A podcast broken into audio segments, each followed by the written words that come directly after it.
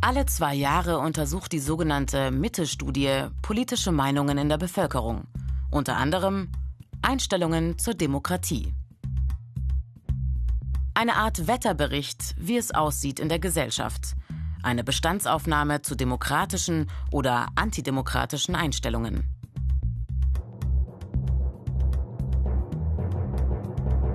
Die Ergebnisse der Mitte-Studie 2019 sind ermutigend und alarmierend zugleich.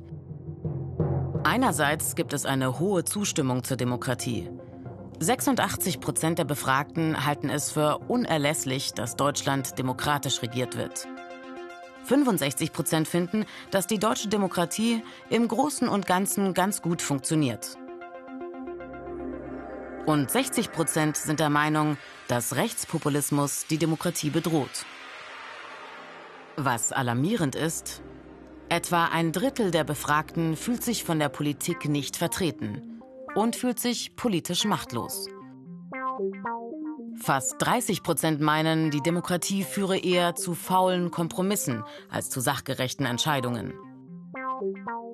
Das aber stellt die Demokratie als Ganzes in Frage – denn genau das ist ein zentrales Element.